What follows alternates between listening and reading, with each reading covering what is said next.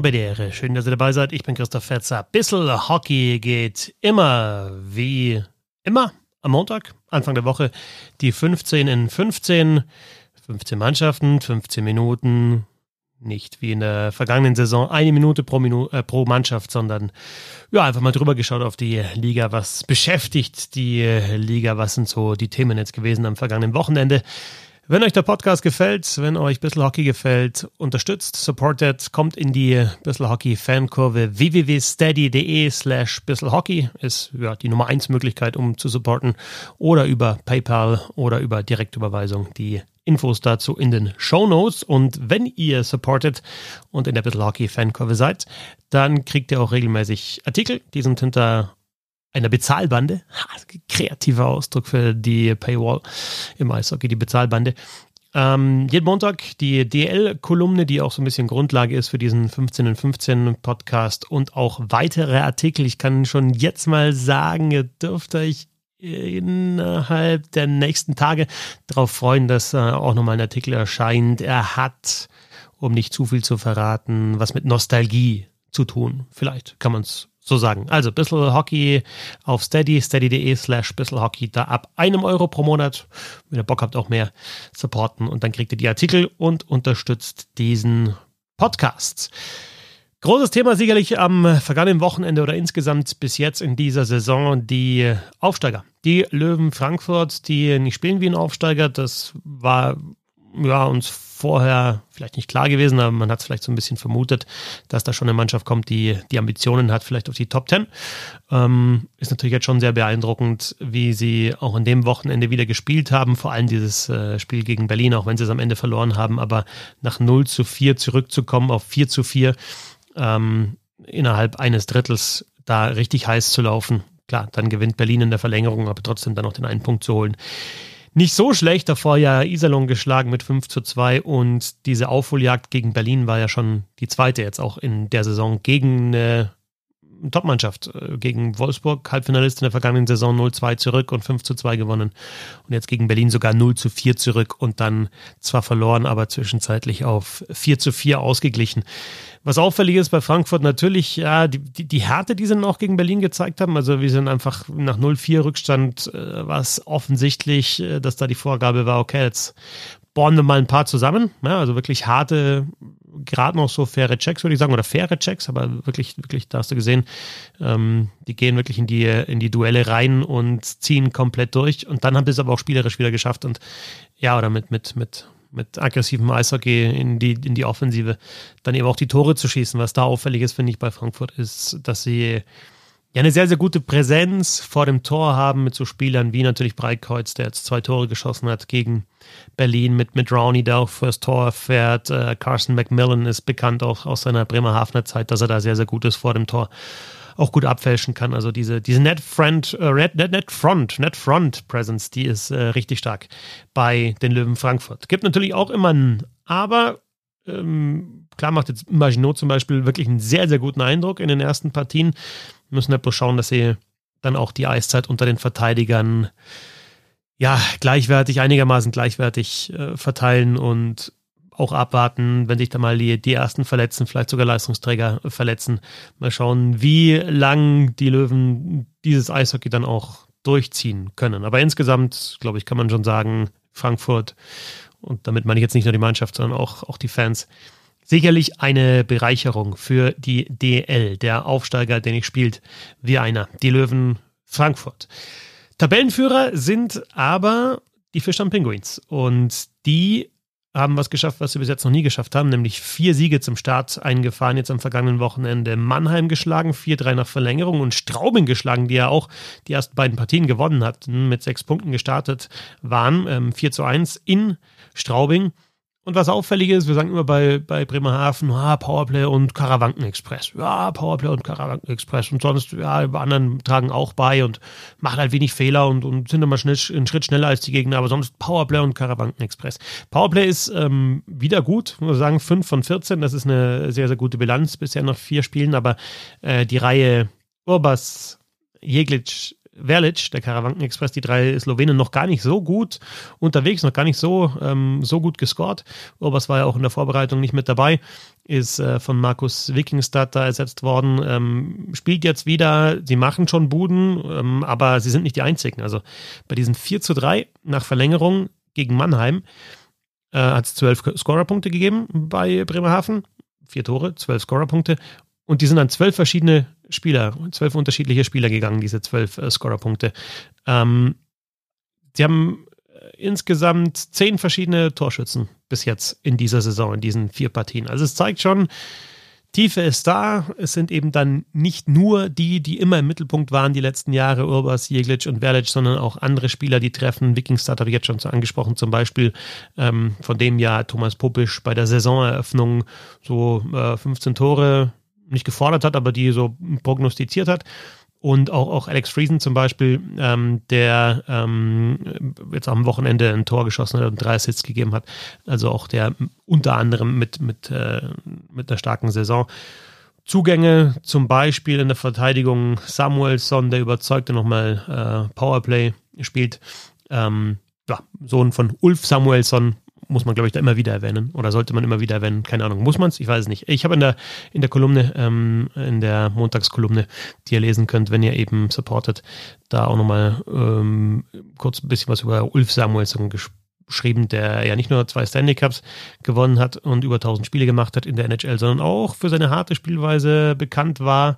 Sag nur Cam Neely und beim, beim Sohn, bei Philipp Samuelsson, finde ich, sieht man diese, diese defensive Verlässlichkeit jetzt auch auf jeden Fall. Natürlich nicht auf dem gleichen Niveau wie beim Vater, aber er spielt das auch. Das ist also der Tabellenführer, die Fishtown Penguins. Ähm, vor dem EHC Ingolstadt und bevor wir da zum Sportlichen kommen, auch in der Kolumne thematisiert. Fabian Huber hat darüber geschrieben, auch auf Twitter, der mögliche Rassismusvorfall rund ums Spiel gegen die Iserlohn Roosters. Es ging wieder einmal gegen Senna Akolazzi.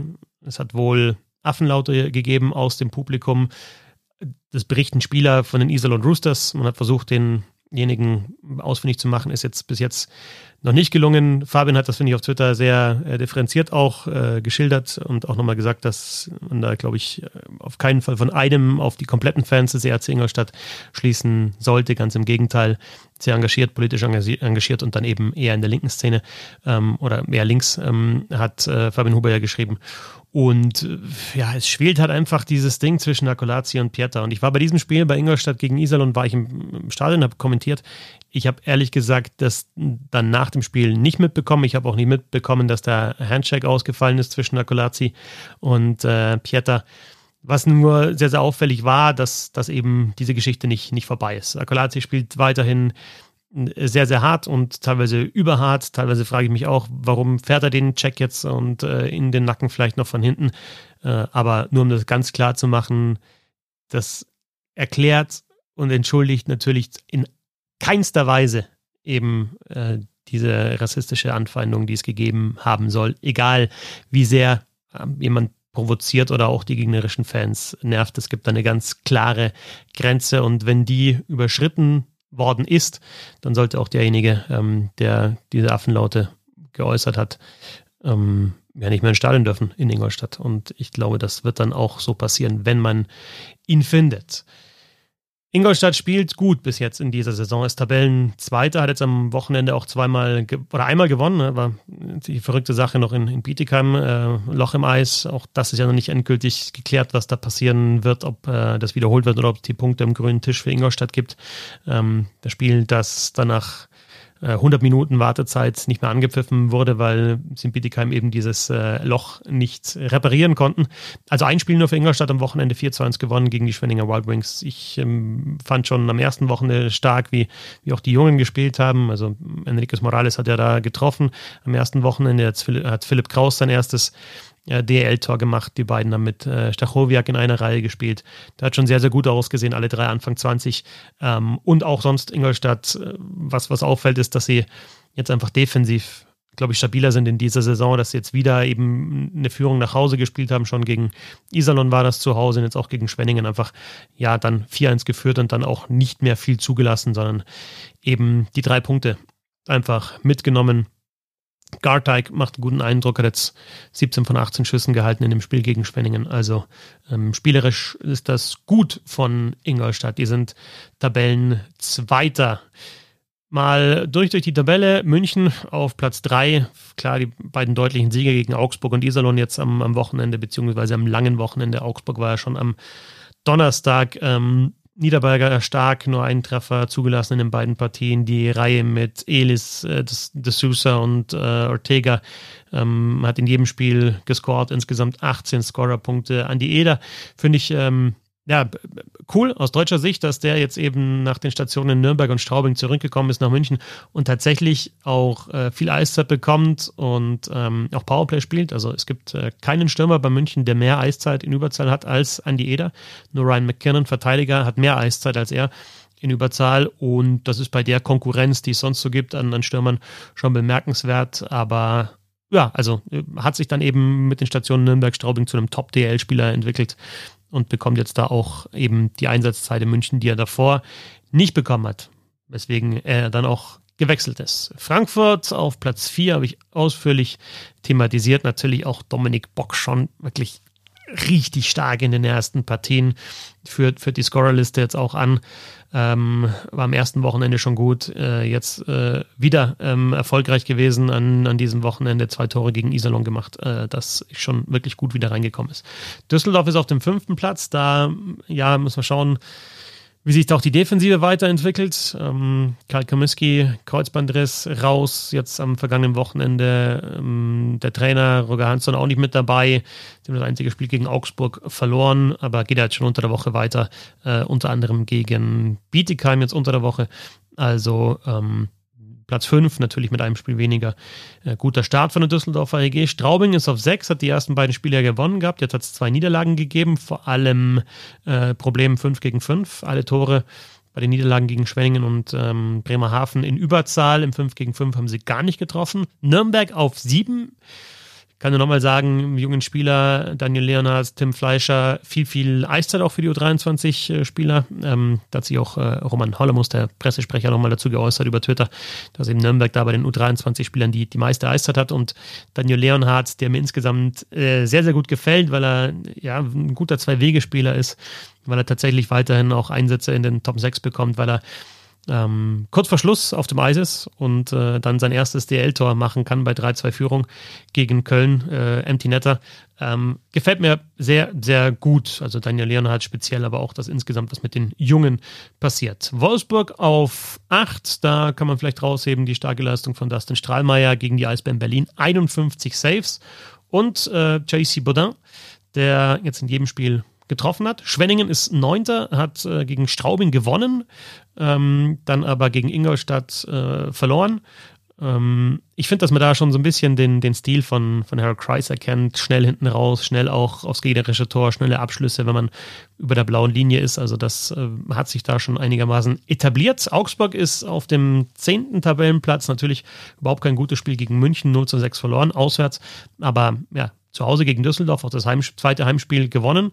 Äh, deswegen in den Top 10. Ähm, Sam Suramias mit seinem ersten Tor für die Augsburger Panther kriegt auch ganz gut äh, Eiszeit, spielt auch Unterzahl. Dann sind wir auf Platz 11 bei den Kölner Haien. Auch wieder wie am ersten Wochenende Hui und Pfui. Einmal zu Hause, einmal auswärts.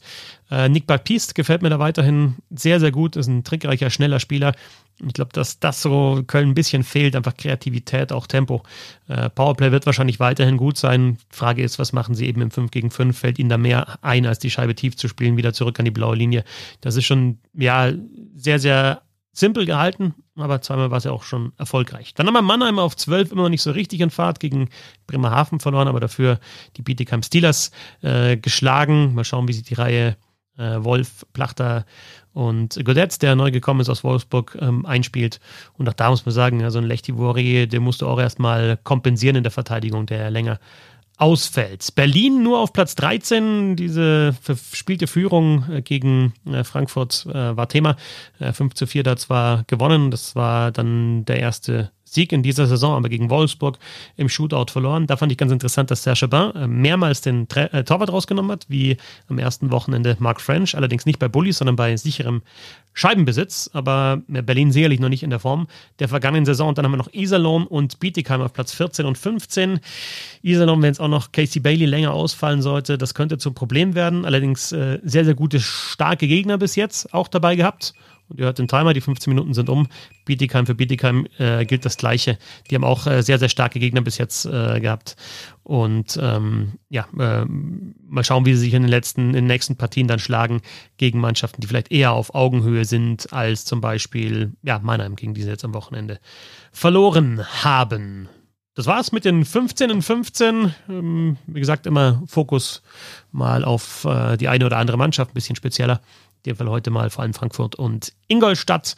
Ähm, lest die Kolumne, die kommt jeden Montag raus. Ähm, was ist aufgefallen äh, beim DL-Wochenende? Die Ergebnisse, die Top-Performer der Mannschaften und eben ein paar Gedanken zu jedem Team auf ähm, ja, steady.de slash bisschen Hockey könnt ihr das Ganze dann unterstützen und bekommt dann eben die Kolumne jeden Montag auch in euren Posteingang beziehungsweise könnt sie online lesen. Danke fürs Zuhören. Bis zum nächsten Mal. Servus.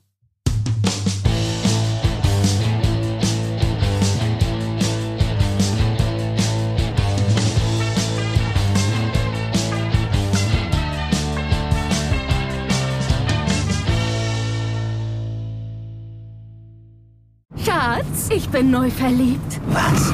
Da drüben. Das ist er. Aber das ist ein Auto. Ja, eben. Mit ihm habe ich alles richtig gemacht. Wunschauto einfach kaufen, verkaufen oder leasen. Bei Autoscout24. Alles richtig gemacht. Wie baut man eine harmonische Beziehung zu seinem Hund auf? Puh, gar nicht so leicht. Und deshalb frage ich nach, wie es anderen Hundeeltern gelingt, beziehungsweise wie die daran arbeiten.